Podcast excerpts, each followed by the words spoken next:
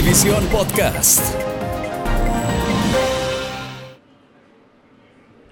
¿Cómo están? Un placer saludarlos como siempre. Gracias por estar junto a Notivisión Podcast. Hoy el tema elegido tiene que ver con temas de salud, pero con una enfermedad que de seguro, si usted tiene más de 30 años, recordará lo que sucedió en Bolivia. Hablamos del cólera. El cólera es una enfermedad generalmente bacteriana y que genera una deshidratación importante en el organismo. Y esto, por supuesto, otras consecuencias. Propagada a través de la contaminación del agua. El cólera provoca diarrea intensa, deshidratación. Si no se trata, el cólera puede ser mortal en cuestión de horas. A ver, hablemos un poquito de la sintomatología para arrancar con un término general. Diarrea náuseas y vómitos, deshidratación y esto genera desequilibrio de electrolitos este desequilibrio puede provocar signos y síntomas graves como los siguientes, calambres musculares, además eh, choque, esta es una complicación más grave de la deshidratación. Es decir, es una enfermedad que definitivamente merece una atención inmediata.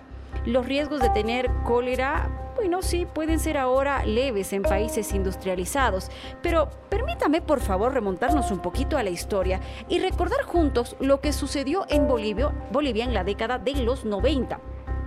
Entre el 15 y el 21 de agosto de 1991 se recibe un informe en La Paz de un fallecido aparentemente por órgano fosforado en la localidad de Río Abajo que está a 30 kilómetros del centro paseño.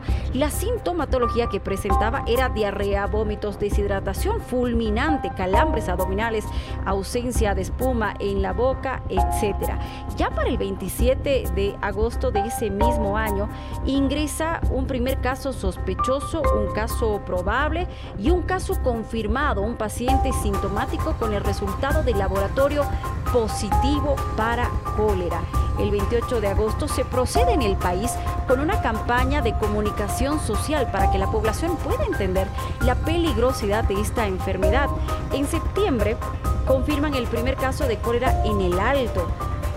Luego, el 20 del mismo mes, sí, septiembre, inicia una supervisión, vigilancia y evaluación sobre el grado de preparación del personal de cada unidad de salud para poder atender estos casos.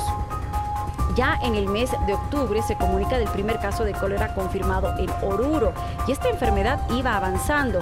En octubre, otro caso en Consata, Chacachi.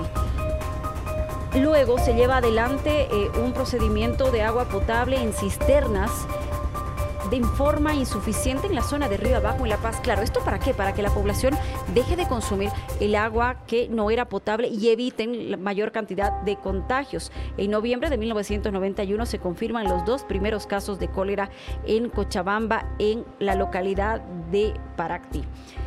Haciendo un recuento de lo que sucedió en Bolivia en esa década, para ser específicos, entre 1991 y 1992, se registraron 62 muertos y más de mil afectados por cólera. Y dentro de esas cifras existía un gran número de menores de edad, de niños que lastimosamente, debido a, a la escasa situación económica, al no acceso de servicios básicos y salud, muchos niños fallecieron por una deshidratación impactante. Ahora, ahora dentro del, eh, del, escenario mundial, Haití está sufriendo las consecuencias de un nuevo brote de esta enfermedad. Conmueve profundamente el compromiso y dedicación de los trabajadores sanitarios que están realizando una labor.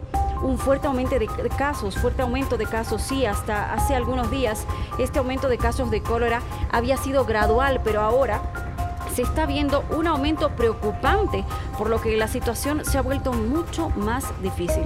Es importante recordar que aunque el cólera puede ser mortal, es prevenible y tratable. La rapidez es esencial para contener el brote y salvar vidas. Además, eh, dentro de organismos internacionales se realizan campañas, sobre todo en países como Haití, que en este momento, a raíz también de la situación de pobreza y situación económica que vive su gente, pues se ven afectados por un nuevo brote de esta enfermedad. Yo recuerdo, muy niña, todavía en ese momento, que en Bolivia, mientras estaba esta campaña eh, de concientización y de información sobre el cólera, se mostraban imágenes impactantes, impactantes de niños con eh, todo este proceso de la enfermedad bacteriana y luego, lastimosamente, con el deceso. Cuán importante es que prestemos atención a todos estos detalles. Hasta aquí Notivisión Podcast, como siempre, un gran placer. Nos vemos.